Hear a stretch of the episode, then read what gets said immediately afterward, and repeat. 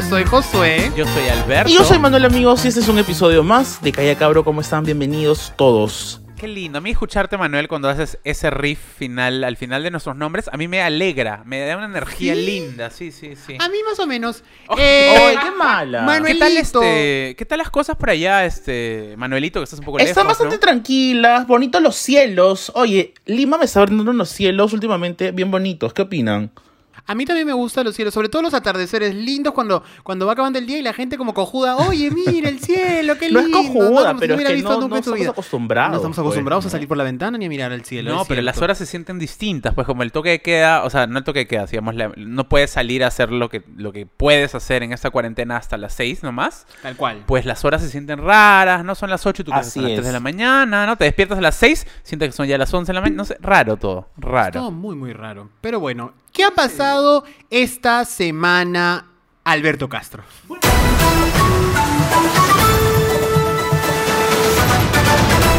Bueno, estamos esto grabándolo por si acaso el día viernes, así que yo voy aquí improvisar dos. No, A van a dejar las dos, pero vamos a hacer las dos. pero- Ah, ya, dos escenarios. Sagasti una vez más nos prometió las vacunas que llegaban el día de ayer domingo y no han llegado. Yo estaba con mi cartel Sagasti, yo te creo, en la, en la puerta del Jorge Chávez y no llegaron. Pero pronto, yo estoy seguro que pronto porque ya la compra está hecha, ¿no? Bueno, escenario número dos.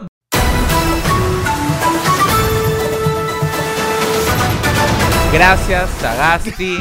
Yo siempre, hermanón, confío en ti. Confiamos, 300 mil vacunas han llegado Nada a más, nuestro nada país. más.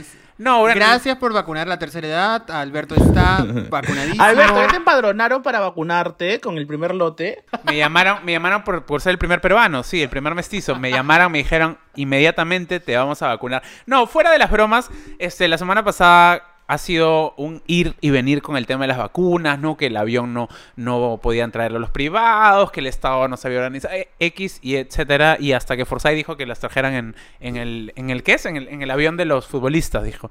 No sé, algo así dijo. Ese Forsyth está loquito, pues, ¿no? Pero claro, claramente ya estamos a puertas de que llegue el primer lote de las vacunas grande, que eran un millón de Sinopharm, ¿no? Este, y el último mensaje que dio el señor Sagasti era que llevaban 300 mil el domingo. Vamos a ver si es que se cumplió. Ustedes ya sabrán. Que sí, efectivamente. Hasta la semana pasada ya habíamos superado el número de vacunados. O sea, el número de vacunados era mayor al número de infectados con el virus, lo cual es una gran En noticia. el mundo. En el mundo, Claro. correcto. No, en nuestro país, claramente no. No, en el Perú. Pero No, en el no, mundo correcto. ya, ya estamos en ese proceso de vacunación. Esto no va a tomar más de dos años, así que todos tranquilos. ¿no? Esperemos, quién sabe. Dudo un poco en este tiempo que vivimos aquí en este país, pero han pasado otras cositas también en nuestro país. Sobre todo que esta semana eh, se hizo una votación importante en el Congreso. Se ha votado para eliminar la inmunidad parlamentaria y se ha pasado, se ha aprobado esto. Cuéntenme, ¿cuál es su descargo congresista eh, Castro? Al voto, al voto. Sí, bueno, como sabemos ya se había hecho una primera votación, necesitaba ratificarse esto en una segunda y en esta segunda votación, obviamente, se aprobó eliminar la inmunidad parlamentaria para los... o sea, para ¿Y los tú me puedes contar ¿no? qué, qué personajes por ahí estuvieron en contra de ¿Quién este crees proceso? Yo, Manuel, yo quiero que me digas quién es el primer nombre que se te viene a la mente que votó en contra de Marta Chávez. la Marta, Nada pues. el segundo nombre de mal. Josuecito, a ver. Yo, uno del podcast, Manuel. El señor Manuel, el señor Merino, no dudo, el, el hombre que imagino el más corrupto en estos tiempos de, de nuestro país. Que tiene más sangre en las manos en este momento. imagínate, Claro, Merino. Chávez, Alarcón y todos los Pero qué fujimoristas descaro, votarán. ¿no? Que, o sea, es como ya ser, ya, que chucha, ya, que digan lo que digan, soy una mierda, voto. O sea, Pero así con todo, ¿no? Y ese congreso, que la- o sea, a mí me pareció igual curioso que el mismo día que se votó esto, que claramente es una buena noticia y que iba a saltar por todos lados, Claro. el mismo día el Tribunal Constitucional le dijo al Congreso, no, no, no, no, no, no, no, porque ellos habían aprobado una ley que era que el tribunal ha declarado inconstitucional, que era la devolución de los aportes de la ONP, que Oh. para los que no, este... Lo saben, es el sistema de la, de- de la ONP es distinto al sistema, digamos, privado de, o sea, las AFPs. Este, por lo cual no existe un di- dinero tangible que pudiera ser devuelto. O sea, Claro. era, era, o sea, de, de por sí, la misma María Antonieta, la ex ministra de Economía, tuiteó de que se estaban rompiendo la cabeza sobre cómo hacer posible una ley que claramente afectaba, o sea, de la- para lo cual no existían fondos. ¿no? Entonces, el Tribunal Constitucional ya dijo, no, esta ley es inconstitucional, así que adiós, payasitos. Y el mismo día, El sucedió en la TC humanidad. funciona a veces, a veces no. Es como bien raro, ¿no? O sea, están, Sí, están... felizmente se pronunciaron, ¿no? Porque de Sí. la vacancia no dijeron nada. Dijeron, bueno, no vamos a votar, disculpen, ¿no? ¿No? Pero bueno, en el tema cultural, en el tema de, de las estrellas, las luces y Hollywood, cuéntame, eh, Bruno Pinasco. Yo quiero conectarme aquí con Manuelito, que está ahorita como corresponsal en las alfombras rojas, Manuel. Hola, sí, ¿qué tal? Acá Cuéntame, estamos. quién- ¿a quién ves en la alfombra roja ahorita pasando? Eh, bueno, veo a The Weeknd, que ayer ha estado en el Super Bowl. ¿Qué tal? ¿Lo vieron o no lo vieron? No. No, disculpa. Lo que Está pasa viendo es Cuarto que- Poder. El señor fin de semana no, no, no me genera esas ganas locas como me podría generar alguna diva Oye, pop. no, pero estuvo bonito, estuvo bonito. No, no voy a compararlo con otros que me han gustado más, como el del año pasado, por ejemplo, pero... mm, A, mí- a mí me encantan los invitados sorpresa que aparecieron. Eso, pues. Claro, como Sí, la como chica RuPaul, esta, ejemplo, claro, ahí. linda, y también el otro Sí, chico. no lo hemos visto, Lindo, disculpen. Lindo, lindo. Acá en el momento de la mitad, sí, me gustó Y cuando bastante. salieron los fuegos artificiales, Buenísimo, lindo, chévere. bello. Faltó público, faltó... Qué horrible. Pero bueno, ya se- No además, hemos visto nada, además, estamos grabando el viernes. Desde el lado del espectáculo, se anunciaron las nominaciones a los Globos de Oro y las nominaciones a los SAG, que son el sindicato de actores, y claramente ¿A los qué, a los qué? A los SAG. A los SAG. Yo flipando, flipando, Venga, yo que- que te tuviste, yo te veía tuiteando todos los días, pero estas premiaciones han sido bien polémicas. Polémicas, sí. Bueno, sobre todo porque estamos conectados 24/7 a las redes. Cuéntame, ¿qué es lo más polémico de estas premiaciones? No, que se ignoró una serie que definitivamente era una de las más importantes del año pasado, que se llama I May Destroy You, que es, o sea, escrita, protagonizada por Micaela Coel, que es la creadora de la serie, que cuenta un poco su propia vivencia luego de una violación, ¿no? Entonces, la serie suena súper oscuro y súper dark, y lo es, claramente, pero la serie sabe tratarlo de una forma muy refrescante, ¿no? Entonces, se ha generado una polémica porque, claro, no nominaron a esta serie súper poderosa, súper importante además, y sí nominan, no sé, a Emily en París, ¿no? O sea, a la chica blanca, había una chica afroinglesa, ¿no? Que, que vuelca todo su trauma en una serie hermosa, no la nominan. Entonces, claro, Sí, hay pues. gente que dice que racismo, así. Así han salido a decir. Mm, Molestos. Yo diría por dos. Eh, en el caso, por ejemplo, de, de James Corden, que lo han nominado a un gordo. A un gordo.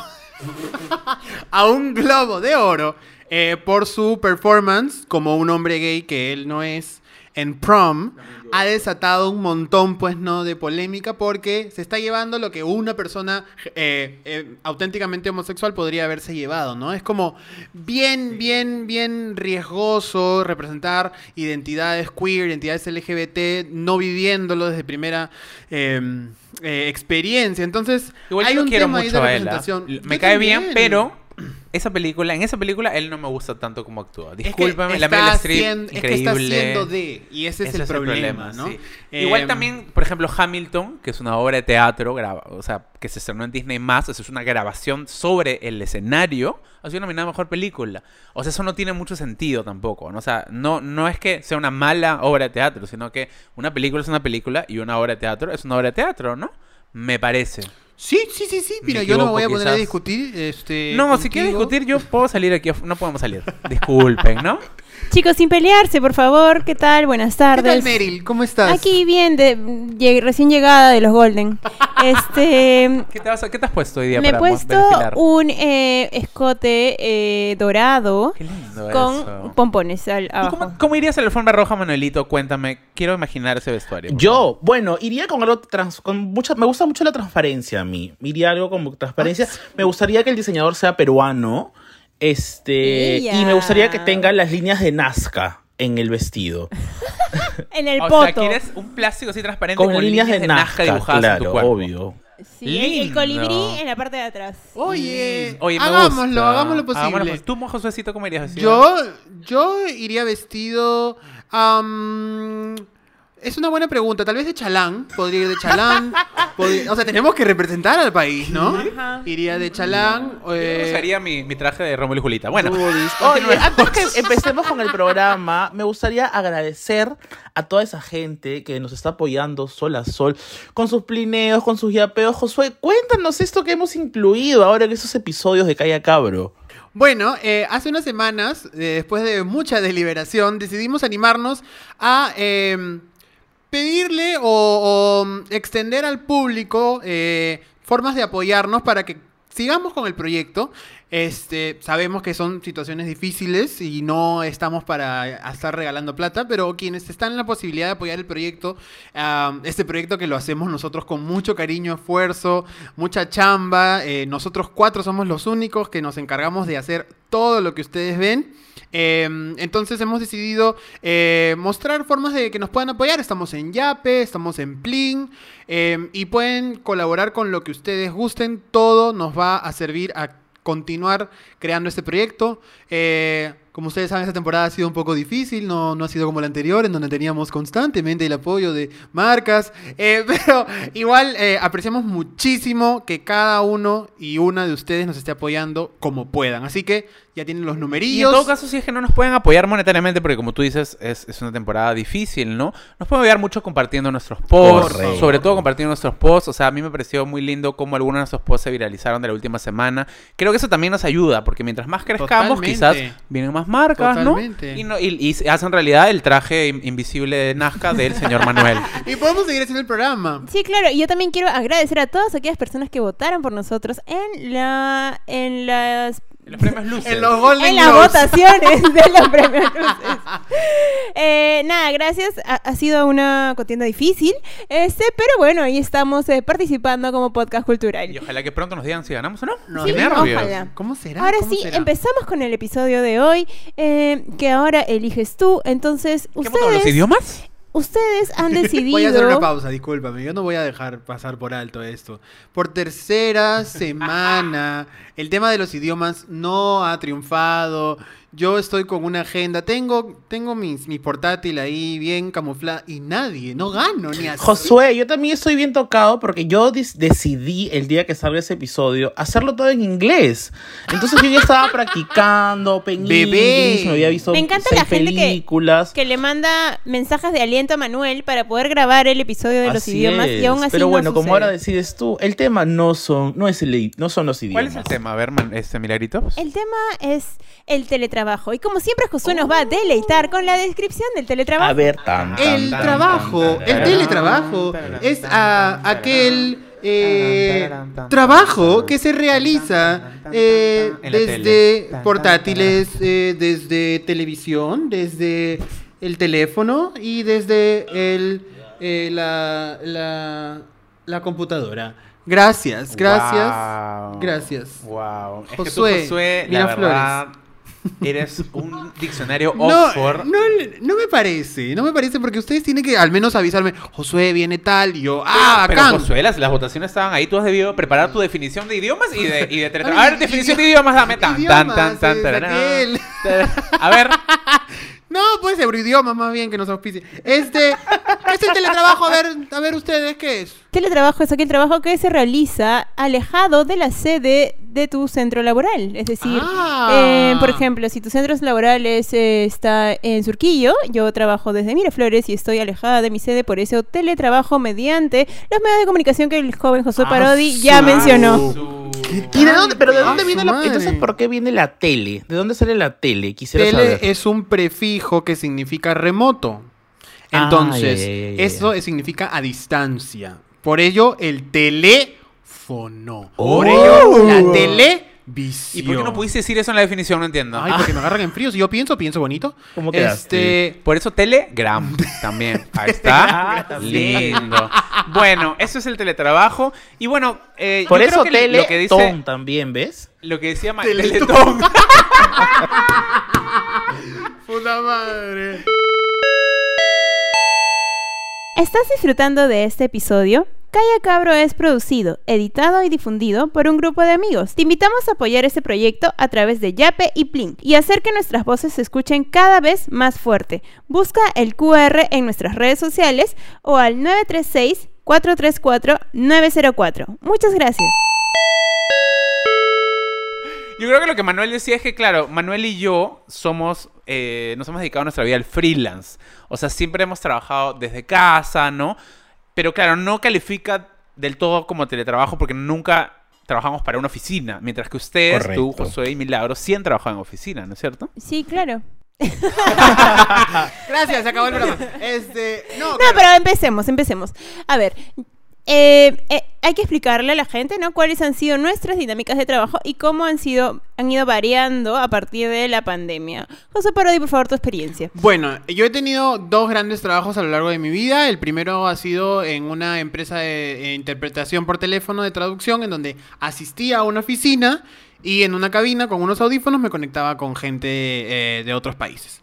Ese es Te uno. teleconectabas. Me teleconectaba, Ah, o sea, ¿no? tú has teletrabajado antes de pandemia. Imagínate, antes de que Regia. fuera popular. Este, y ¿Qué luego... usaban? No usaban Zoom en esa Usa- época. no, usábamos una, un Skype. disposi- es una es un aplicativo que es como un teléfono, pero bueno. Este, y luego trabajé, bueno, en una ONG LGBT en donde el trabajo en oficina, yo como encargado del área de cultura tenía que trabajar in situ, pero también cuando había proyectos fuera eh, eh, en, en diferentes espacios o comunidades tenías que salir a estos espacios, ¿no? Pero básicamente esa era mi chamba. Bueno, yo siempre he trabajado en oficina, he trabajado en diversas oficinas y de hecho, em, o sea, en mi último trabajo, en, en el que estoy trabajando y que todos saben que trabajo en una pisquera, este, empecé a trabajar mediante, de manera remota desde mi casa, ¿no? Y claramente no es lo mismo porque no estás pensando en el trabajo eh, al, digamos, como que al 100%, pero puede funcionar de, de- de igual manera. Igual, Alberto, yo quiero que decir que Alberto ha trabajado en una oficina, que no se oficina, haga. sí. No, sí, sí. O sea, yo he trabajado dos veces en oficina, ¿no? Una vez trabajé en, en tu definición de televisión, trabajé en la televisión, trabajé en Plus TV, cuando se llamaba Plus TV, y iba a la oficina, ¿no? Estaba en Jesús María. Y... En todos los programas, porque quisiera saber si eres una odiosa. era una odiosa. De todas maneras, era una odiosa, pero me colaba donde Plevisani. Escúchame, es que era lindo. Yo necesito contar estas experiencias. Porque había un día en el cual Plevisani iba y grababa todos sus programas, no sé si de la semana, al mes, no sé cu- cuándo transmitían. Entonces, apenas terminaba, ella obviamente no se iba a comer eso y obviamente no se lo iba a llevar. Entonces, lo puedo todos los de CMD y Plus creer. TV que estábamos juntos en el mismo, en el mismo edificio, íbamos al set y nos comíamos todo. ¡Qué genial eso! Sí, sí, bonito. Yo ¿A dónde se fueron los queques de Plevisani? Ahí eso es un libro que a puedes hacer. Bueno, entonces yo trabajaba, iba a la oficina, ¿no? Y, y- y eso sí era un poco más cercano a mi idea de lo que era trabajar en oficina. Pues sí pasaba tarjeta, ¿no? Por ejemplo, eso es algo que ya nunca más he vuelto a hacer, ¿no? Te controlaba un poco las horas que entrabas y salías, ¿no? Claro. Te daban, este, eh, tenías esas conversaciones de, de pasillo, ¿no? Que tú ves en las películas que alguien se te acerca, oye, ¿cómo estás? Claro, un Oye, ratito, claro. sí, ¿Cómo sí. son las conversaciones de pasillo? Me gustaría saber. O sea, O sea, son conversaciones en un pasillo. Claro, conversaciones de paso. Ah, linda dice, de definición, paso. José, gracias. O sea, es que cuando trabajas en oficina ti- hay cubículos, entonces estás sentado, entonces tú, no sé, pues te paras a, a- a- a- a tomarte un café o algo así, y, y en el camino te detienes. Oye, oye, amiga, ¿cómo estás? Qué lindo. ¿Cómo estás, José? Oye, lindo tus Oye, aretes. sí. Ah, ya, película, claro. gracias. Me Y de ahí continúas. Claro. las conversaciones de pasillo. Pero claro, esas cosas no existen en el mundo del freelance porque no, no, No tienes amigos. No tienes amigos, pues estás solo en tu casa. No tienes Pero- coworkers. y luego de eso tuve una experiencia muy reciente el año pasado que me contrataron una productora que tenía una sede, o sea, una, una, una oficina. Una oficina física. Física. Entonces nosotros este, sí asistíamos físicamente a la oficina cuando se abrió el- el- el- la cuarentena, ¿no? Claro. Pero muy poco. O sea, íbamos como que a la reunión principal, que es el comité, que luego Milagros va a explicar lo que es el comité, este, de, de todos los lunes, ¿no? Y este y los demás reuniones eran remotas. O sea, el comité, lo Era físico presencial. y lo demás remoto, ¿no? ¿Qué es un comité, Milagros? Breve nomás. Eh, un comité es aquella, ah, bueno, es aquella reunión donde todos, todas las áreas se juntan a conversar sobre avances, básicamente, que son relevantes a las otras áreas, pues, ¿no? Porque si no tendrías solo una reunión. Éramos tres personas nosotros. Bueno, Pudo ser un correo. ¿tú, Manuel, has tenido algún tipo de experiencia, no necesariamente tuya, pero en, en oficina? O sea, ¿has visitado alguna oficina quizás? O sea, me- estoy bien apenado porque todos han tenido esas experiencias en oficinas y yo no. He tenido la suerte, pero ahorita que has mencionado si he ido a otra oficina, sí, yo trabajaba en un café. Escuchen este dato, ¿ah? escuchen este dato. Yo trabajaba en un café y iban rotando eh, los días para que las personas salgan, uno de- del turno, para que vaya a la oficina con una canasta con desayunos y tenías que vender.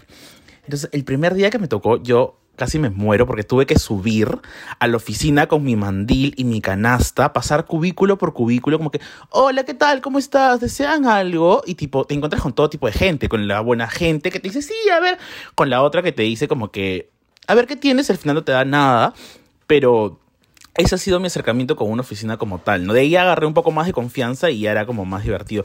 Pero sí, siempre he soñado con, tipo, tener como mi oficina, ¿no? Como que llevar mi cajita con, no sé, así como se ven en las series, que tipo, llenas la computadora de posits o llevas tu portarretrato, tienes tu agenda, Claro, esa ¿no? experiencia, por ejemplo, yo cuando estaba en la universidad, yo pensaba, pucha, este, yo que estoy haciendo actuación, este, y todas estas cosas vinculadas al arte, decía, no voy a tener un trabajo de oficina y siempre quería un trabajo de oficina. Y más bien mis amigos actores decían, ay no, qué horrible trabajar en oficina. Y bueno, llegó la oportunidad de ser este productor eh, o director cultural después ya. Y ahí es como, oye, qué chévere, trabajo en oficina, desarrollo proyectos desde acá, desde este espacio.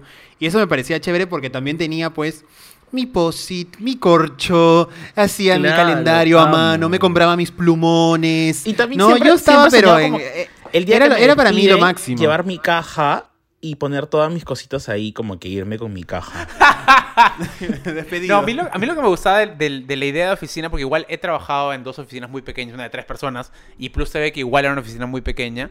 Pero, por ejemplo, como realizador sí he ido, a- no voy a decir la marca obviamente, pero a una oficina muy grande de un servicio de telecomunicaciones, de múltiples pisos, Asu, ¿no? asu. Claro, sí, grabando. Yo también he ido ahí. Es que grababa institucionales ahí. Pero claro, me, siempre me fascinaban dos cosas en particular. Una, los- lo que menciona Manuel, los carritos de comida. Porque es que como son pisos tan grandes, o sea, no pueden ni siquiera pararse a pedir a la cafetería. No, pasa un carrito de comida, ¿no? ¿Café? ¿Sí? Claro. ¿Sí? ¿Pancito? Y lo otro es, a mí me parecía increíble cuando escriben en, en los vidrios. Ah, o sea, no se sé, ve- se me ve parece- top, ¿no? se veía como que, sí, como Sí, que de pronto se le vino una idea, escribía 4 más 4, 8. Entonces se emocionaba un montón. Y cambiaba el destino de la empresa. Y cambiaba el destino. Oh my no, God. sí, era, era Yo, una- yo tengo una experiencia en una oficina muy grande de uno de los bancos más grandes del país. Asu. No lo digas, no lo Este- digas, ten cuidado. Pero de hecho no lo recuerdo como una buena, o sea, no lo recuerdo como una buena experiencia porque, eh, me- primero porque la oficina está lejísimos y me tomaba demasiado tiempo llegar. Y desde la puerta de entrada, o sea, el edificio era tan grande que la puerta de entrada hasta mi, mi sitio me demoraba por lo menos unos 20 minutos. O sea, tenía, te juro, porque primero llegabas, te, te voy a contar todo el trayecto. Desde que entrabas, entrabas, pasabas por la garita de seguridad. Este, Te escaneaban todos te- me escaneaban todo tus lo que armas. tenía.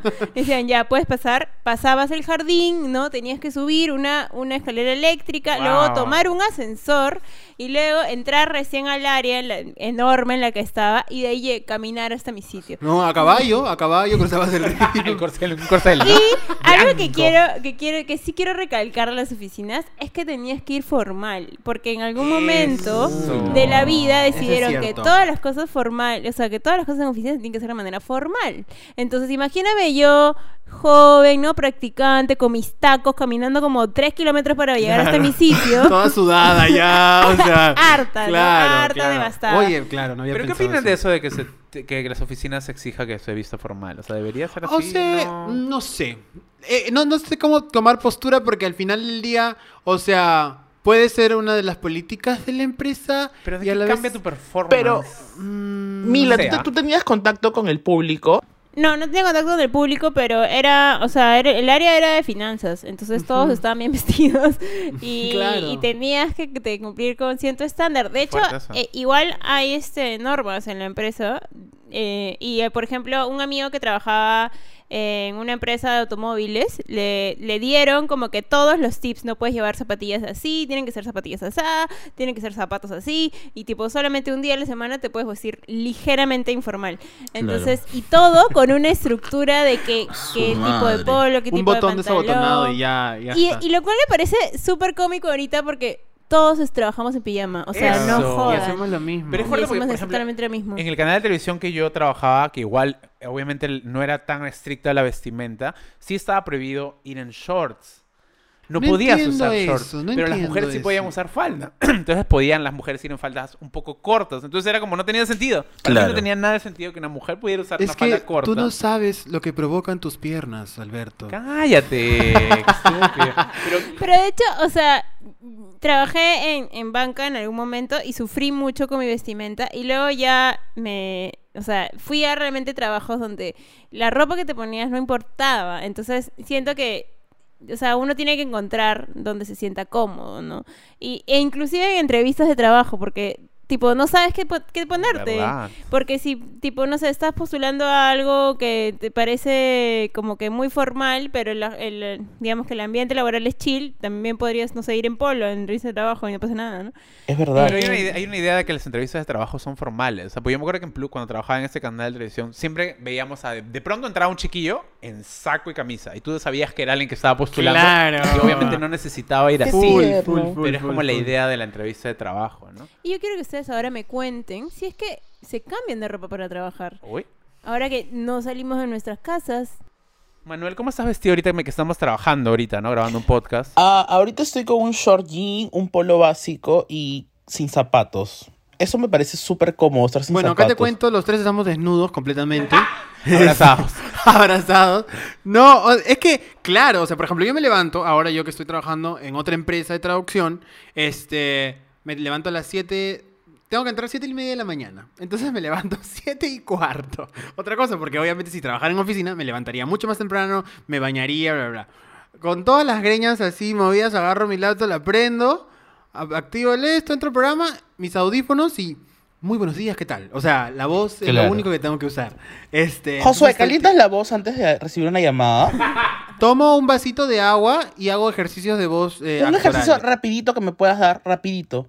A O X. A O X. Mi niñi pirri, mi niñi manaña parra. Mi mini bombulash. Mi, mi, mi, pirri, mi, mi, mi, pirri. Ay, ay, ay. Tópico me encanta, bodega. me encanta. Y Oye, listo. pero ahora que has mencionado eso que tú te levantas y en una te vas a trabajar así como, como, como te levantas, hay gente, tengo amigos que no pueden no trabajar levanto, así. Se meten a la ducha, se cambian y se sientan a su escritorio, ¿no? También hay casos así O sea, como- sí es válido también porque te, te activa de alguna manera, Claro. ¿no? Te despierta. Sí, o sea, lo que yo hago, eh, o sea, siempre trato de mantener una rutina. Entonces me levanto en mi pijama, ¿no? Este, y descanso en mi cuarto para despertarme, no sé como Josué que, que recién se va en, en greñas.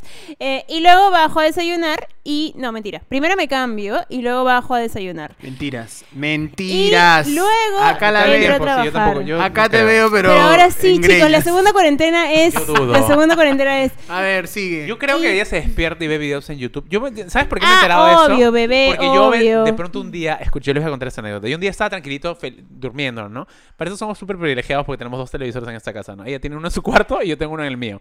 Entonces yo estaba durmiendo y de la nada se prende mi televisor, pero así mágicamente y sale un video de maquillaje así de una chica. Esta Y yo, chica, esta chica me tiene harto. me lanzó su video a mi televisor. Yo en mi cuarto también estoy tranquilo. ¡Pum! Se prende ahí ejercicios de la nada. A ver, arriba, abajo. Y yo como, ¡uy, no, qué pasó! Dios mío. Perdón, chicos, pero mi dedo es gordo, entonces se me va.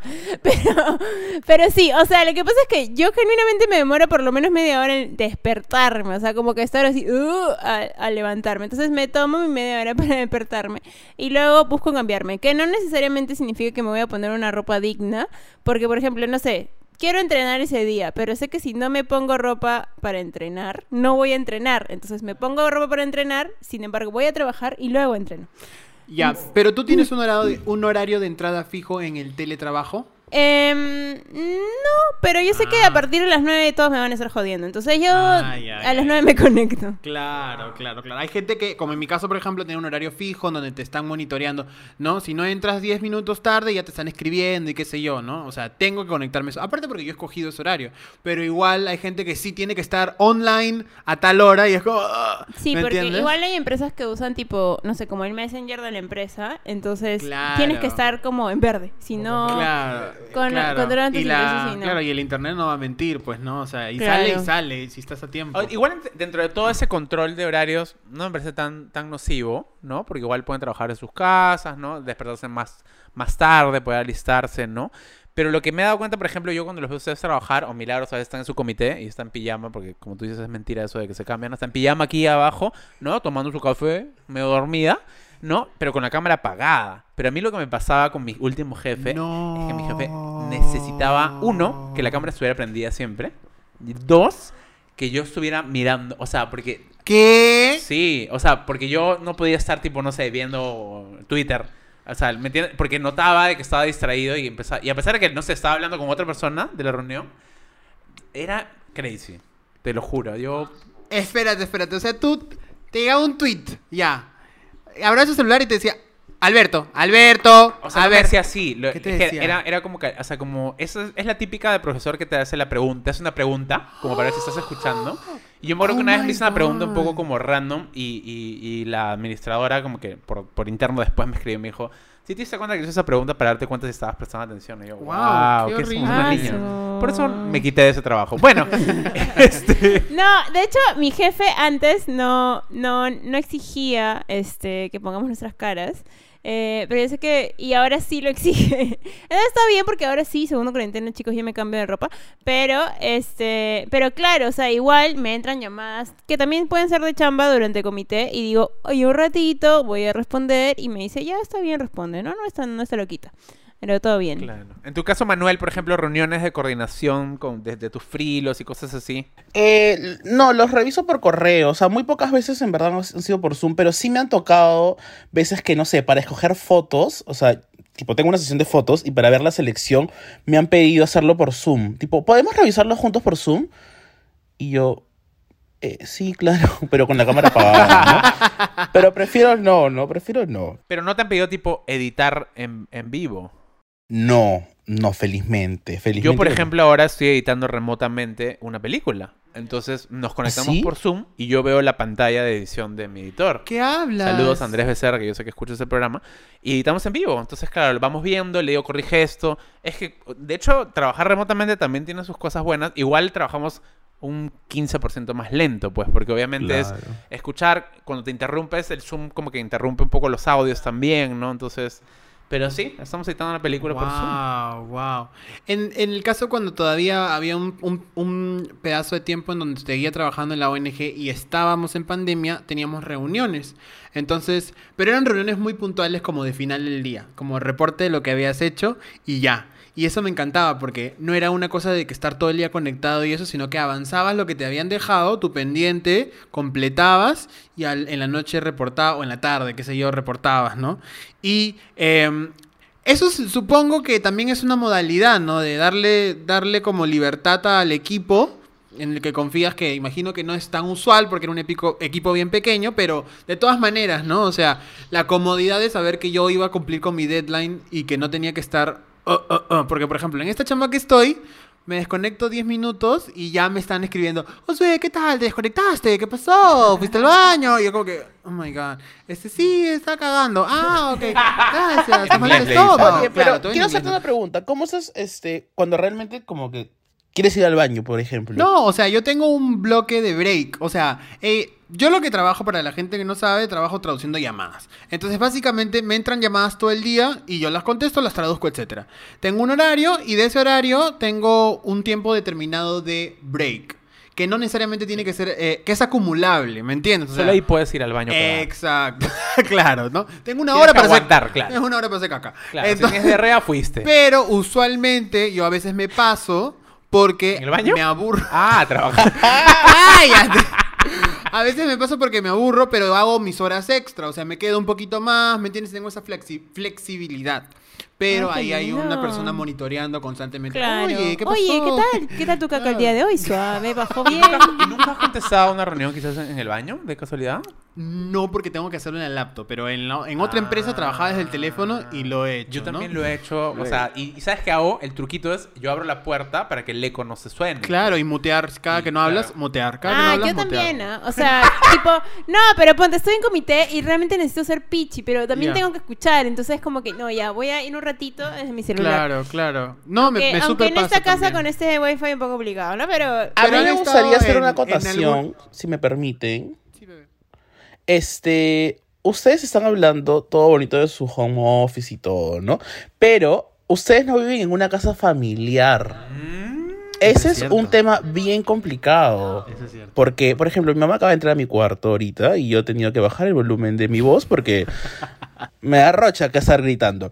Entonces, eso sí me pasa, por ejemplo, que hablo con clientes, amo, hablo con clientes, y les mando, un- les mando un audio, pues, ¿no? Porque yo me, me encanta mandar audios. Entonces, yo le mando audios a mis clientes, la verdad. Y estoy mandándome literalmente dos minutos explicando todo, y de la nada mi mamá, "Ay, que no sé qué", ¿no? Y es como, tengo que borrar todo y se arma toda una pelea. Y es como que, mamá, pero no puedes como que en- escuchar la conversación y entender que estoy hablando. Ay, pero yo no voy a ser adivina, pues que no sé qué.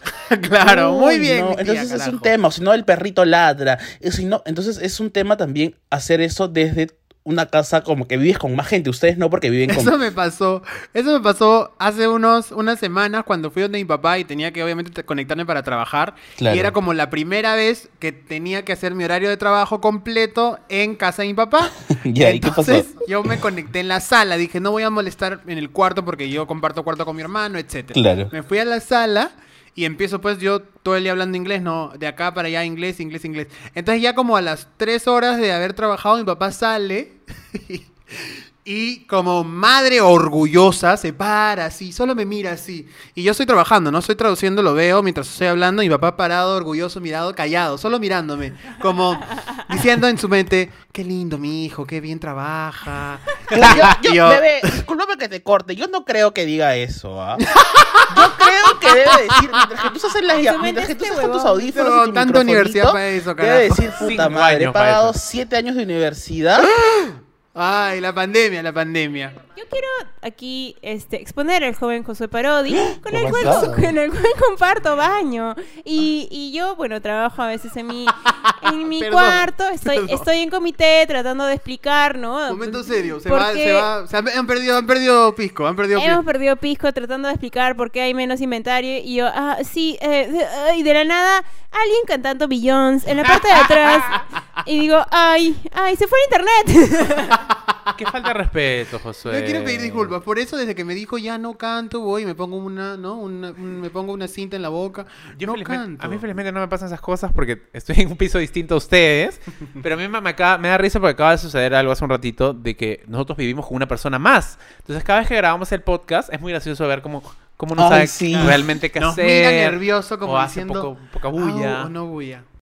Y también me ha pasado, por ejemplo, que estoy en reunión con otras personas y esto es muy extraño, ¿ya? Pero una de las personas con las que trabajo eh, tiene una casa en Pucusana, ¿ya?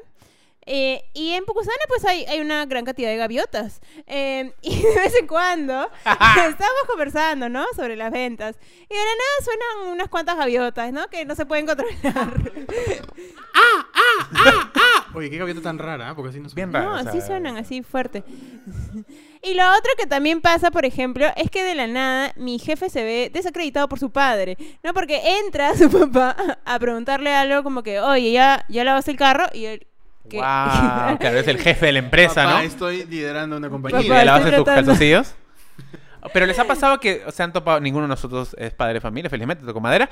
Este, pero les ha tocado estos padres, madres de familia que sus bebés empiezan, ay, yo me desespero. Y yo sé, perdonen, ¿ah? porque me imagino de que, de que tienen que cuidarlos, pues, ¿no?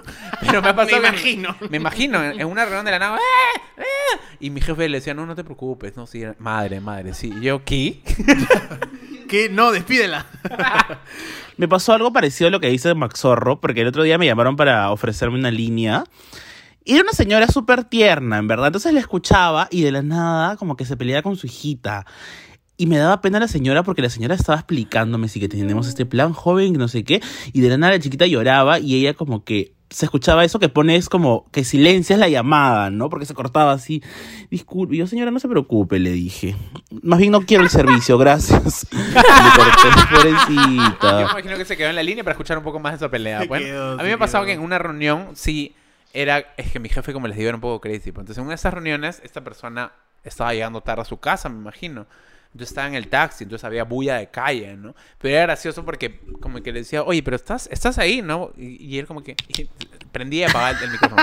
sí, sí, sí. Y sonó como, Claro, claro, y claro, como que tratando de camuflar la idea de que no estaba en su casa, ¿no? Dios. Ah, a mí mi jefe me llama desde su carro y yo, yo sé cuando me está llamando desde su carro, tipo está en otra, ¿no? Y me dice, sí, tus pendientes, sí, sí, sí, y se escucha que estoy en altavoz, ¿no? Como, Claro, claro. Eso uno bien, todo sabe cuando está en pero altavoz. uno, pero eso es eficiente, por ejemplo, o sea, mientras cuando estás en, en teletrabajo y realmente tienes cosas que hacer, pero tienes que mover físicamente, entonces igual te puedes conectar, ¿no? De tu celular o X Claro. y, y está siendo eficiente en todo momento. Pero ustedes que han trabajado en oficina, ¿extrañan ese calor humano de sentir a un humano a un metro de ustedes? No necesariamente, o sea, sí porque yo trabajaba con, con mis amigos, o sea, eh, me hice amigos de las personas con las que trabajaba. Música triste aquí. y poco a poco las distancias han acrecentado. No, pero de alguna manera, o sea, era chévere ir. A mí me gustaba mi, mi trabajo y, ¿me entiendes? O sea, me encantaba lo que hacía. Este, pero a la vez los beneficios ahora de no moverme, de estar tirado en mi cama con los ojos cerrados literalmente y hablar solamente, también es como bien bacán. este, y sobre todo que si quiero hacer más horas de las que quiero, puedo hacerlo, ¿no?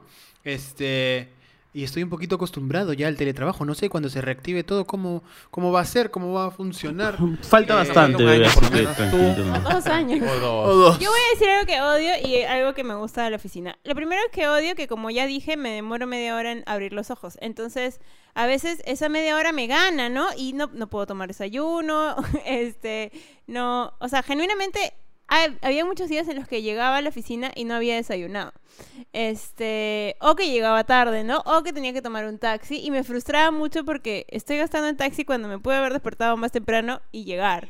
Entonces, siento que ese gasto era el, el peor de todos los gastos.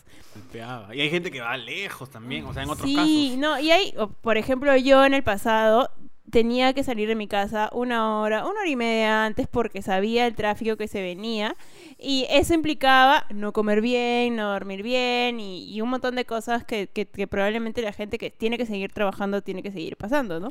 Eso- esa es otra cosa también que no hemos mencionado, porque, o sea, por ejemplo, Milagros trabaja, o sea, la oficina quedaba súper cerca a tu casa, te ibas en bicicleta o te ibas caminando, pero hay gente que tiene que tomar, pucha, metropolitano, tren, buses de dos horas de camino, y eso también es como Yo un te cantar aparte. Que, que cuando trabajaba en este banco muy lejano, por ejemplo, este tenía que tomar de mi casa un carro, luego el metropolitano y luego otro carro. Entonces, todo ese trámite me demoraba por lo menos una hora y media Me y, y en tacos. Así que No, eso claro. es lo En peor de todo. O sea, en la lonchera y se escuchaba así el tenedor. Me has hecho acordar, cuando yo trabajaba en esta tienda de helados y salí en la madrugada, me acuerdo, lo que tenía que hacer era, en la madrugada, te estoy hablando dos, casi dos y media de la mañana, desde el Parque Kennedy, porque yo vivía con mi papá en esa época, caminar en estos, este, micros, eh, estas combis chiquitas de la madrugada en donde ya nadie... La calle es, es- es el pueblo de cualquier persona, entonces ya tú te tienes que subir y te tienes que esperar. Le dice, señor, vamos, ¿qué te vas a esperar? Tiene que llenarse el bus. Entonces es como... Y luego hasta Claro. Javier Prado con Arequipa y de Javier Prado con Arequipa a otro hasta Plaza Miguel y de Plaza Miguel un taxi y ta- ahí tomar... Uy, no, era como... Y era madrugada, mi papá despierto esperando que yo llegara, o sea... Y de hecho que hay situaciones incluso peores de otras personas que también han estado en trabajos muchísimo más peligrosos o acá han salido a altas horas de la noche. La gente que trabaja este hasta ahora en pandemia, eh, en seguridad, que no que tiene turnos tarde y qué sé yo, o sí, sea, que es tiene jodido. que ver la manera de, de Lo que, lo que más me gusta de, eh, de esta nueva modalidad de trabajo a distancia son las reuniones innecesarias que pudieron ser un correo o pudieron ser un Zoom.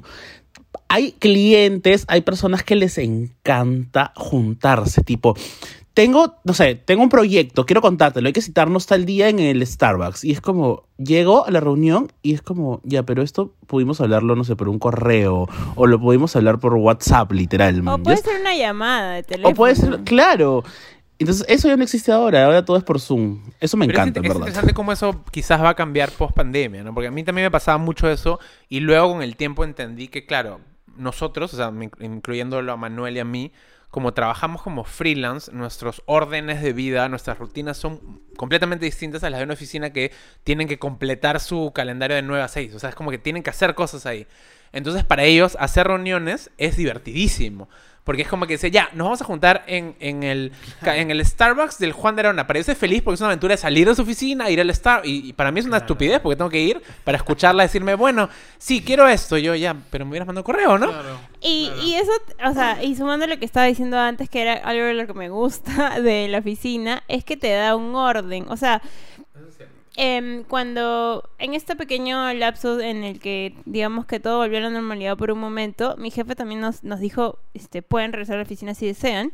Y de alguna manera, este, regresé con mi mascarilla puesto todo el tiempo, pero regresé y me dio un orden totalmente diferente porque te obliga a levantarte de tu cama, te obliga y también lo, lo que cambió es que, por ejemplo, antes sí había cierto respeto por la hora de salida, como que ya tienes que quedar hasta las seis, seis y media creo. Este, y ahora era como que no, man, ya cumple todo lo que tienes que hacer y te vas. Y, y eso puede ser a la una, puede ser a las cuatro, puedes, no sé, irte a las doce. Y fue súper como, como flexible, incluso porque ya se había dado cuenta que todos sabíamos trabajar por objetivos, que es lo como el, el ideal, pues, ¿no? Es que en general creo que tiene que cambiar un poco la visión de las oficinas, ¿no? Tanto por el tema de, de cómo está funcionando ahora todo digitalmente, como por lo otro que hemos mencionado de la gente que vive muy lejos. O sea, porque al final de muchas formas hay mucha gente que vive muy lejos de esas oficinas y por eso no opta por esos trabajos, tiene que optar por otros, o sea, porque se complica su vida. O sea, porque nosotros hemos hablado de viajes de una hora y media, pero hay gente que viaja más de una hora y media. O sea, sí, hay gente que vive a las afueras de Lima y que aún así llega a su lugar de trabajo, que me Sí, parece es súper fuerte. horrible.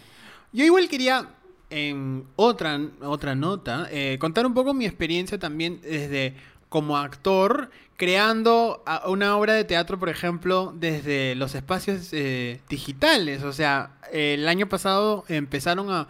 El, el teatro pues, se golpeó muchísimo y también había muchas intenciones de movernos en diferentes partes. Entonces, este, con un grupo de amigos eh, empezamos a hacer una obra de teatro muy linda, muy chévere.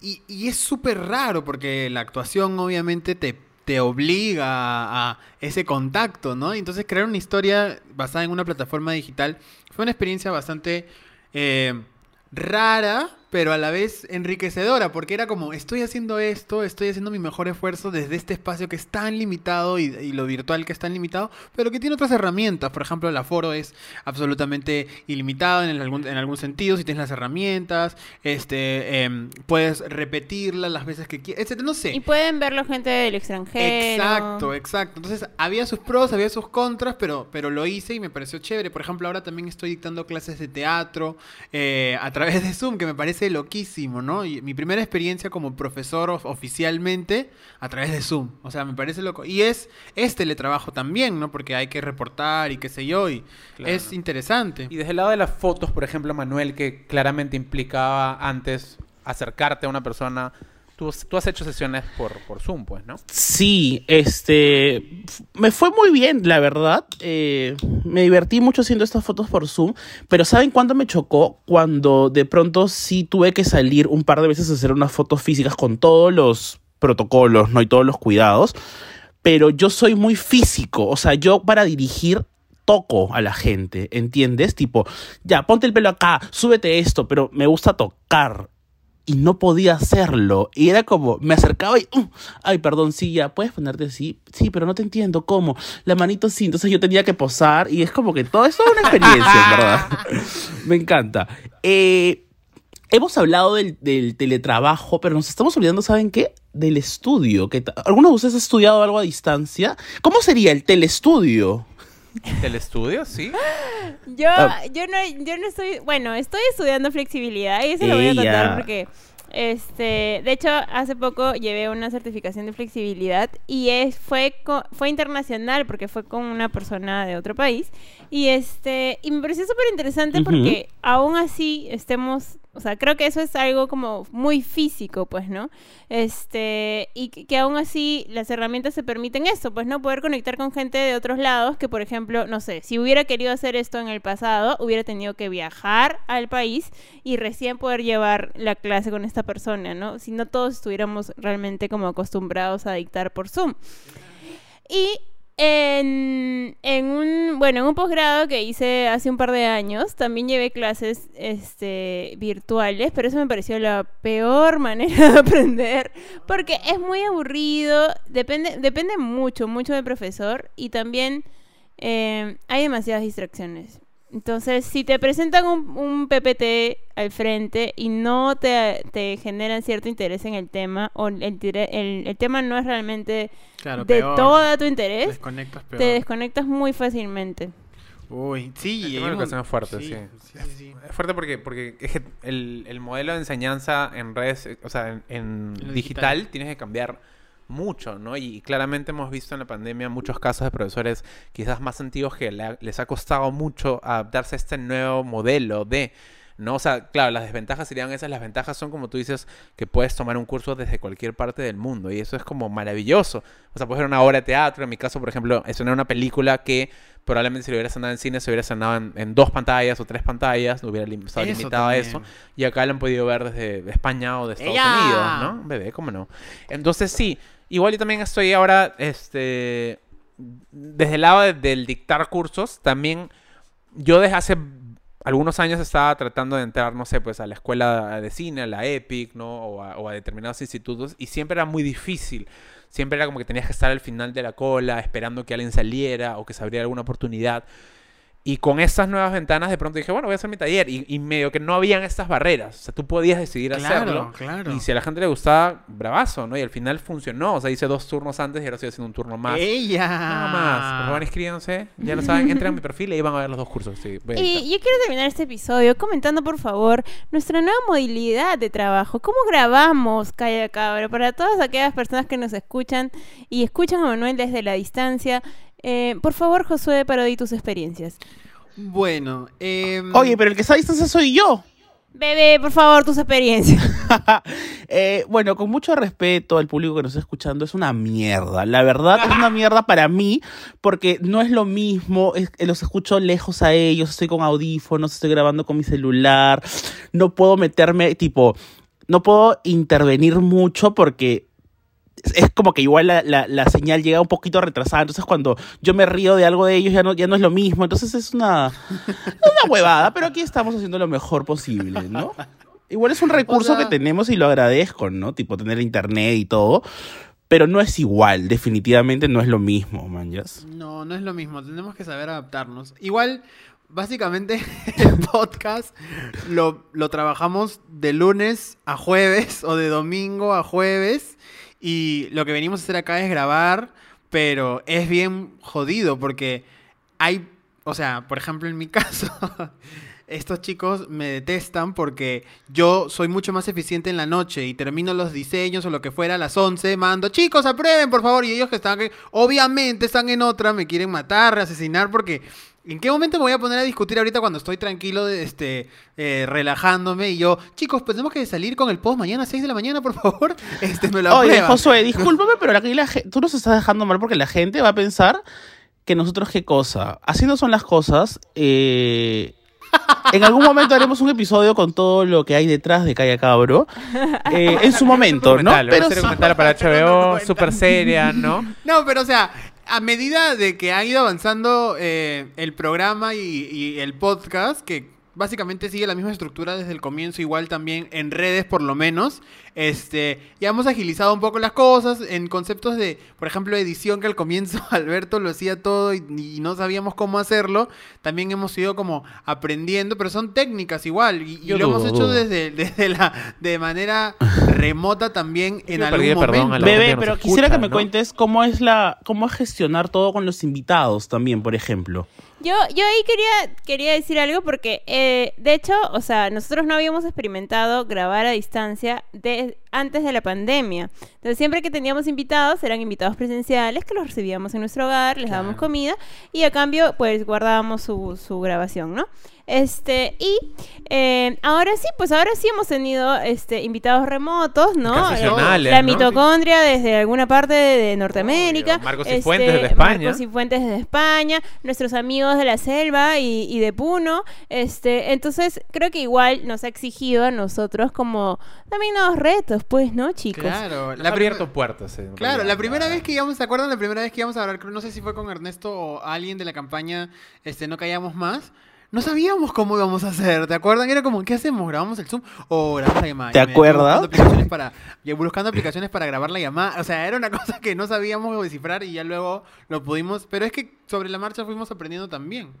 Y con eso los invito a las reflexiones finales de este episodio sobre el teletrabajo. El teletrabajo es, Tan, tan, tan, tan, sin duda, siendo serios, es un privilegio. En primer lugar, el tener un trabajo es un privilegio en este país.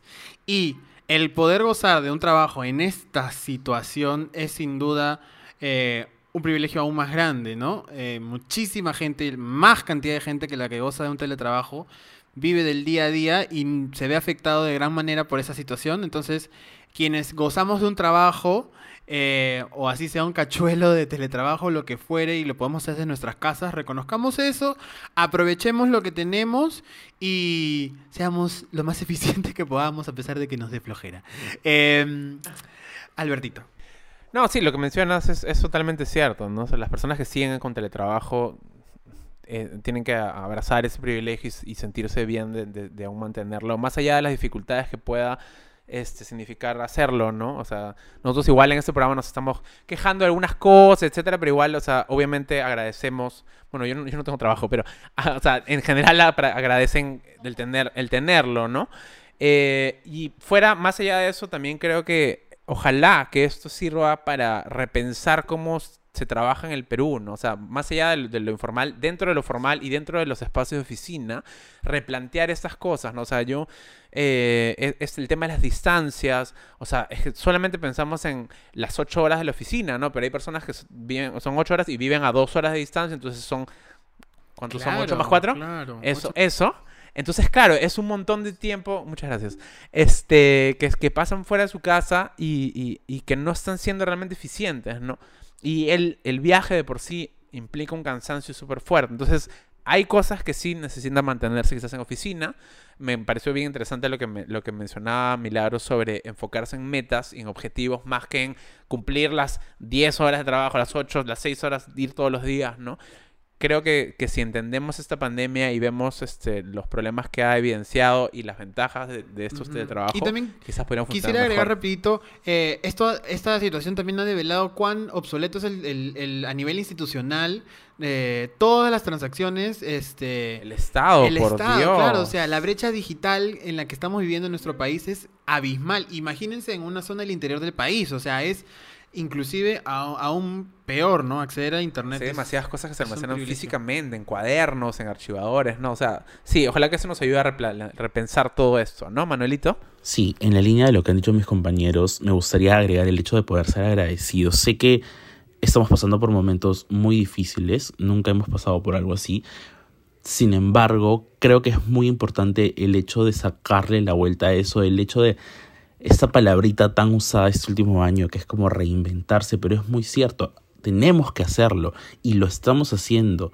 Así que nada, hay que seguir para adelante nada más y eso Sí, es cierto. Eh, respetemos, de hecho, respetemos el tiempo que todos nos damos para trabajar. Es decir, respe- respeten a sus profesores eh, cuando se están dictando clases porque realmente se están Así tomando el es. esfuerzo de poder transmitirles conocimiento y no se duerman, este, no se distraigan, ¿no? No digan, ay, se fue el internet y ya no se conectan.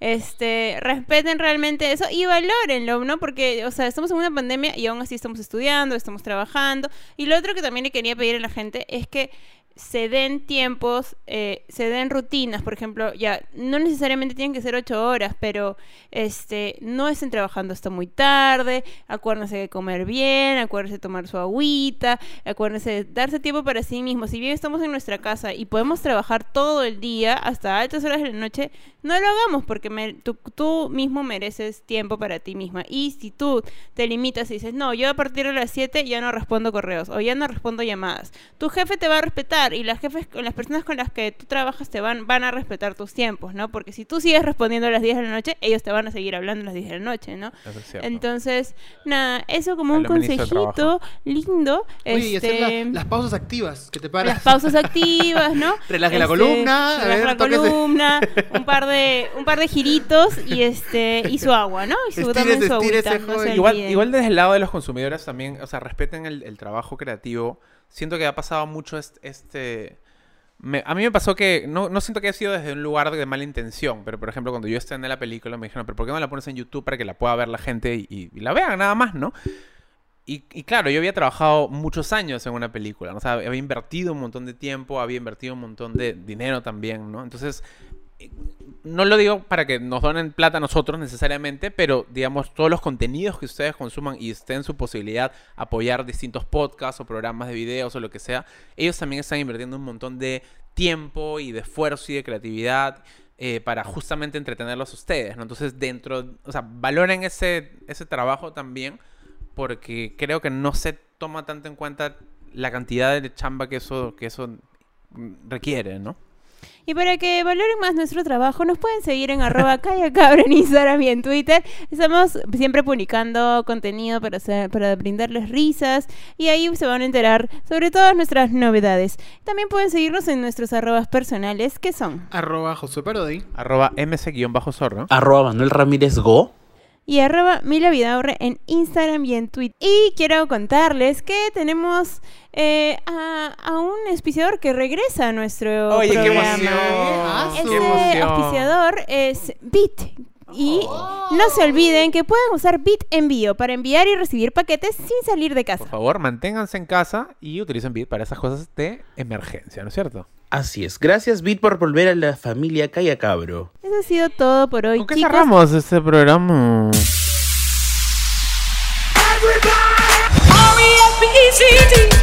It's 12 past midnight. Don't close your eyes. Your soul's up for life, and I'll be by your side. I've come to take you there, show you how to care. Just be aware that you'll have to share. I want your love. I wanna tonight I'm taking you home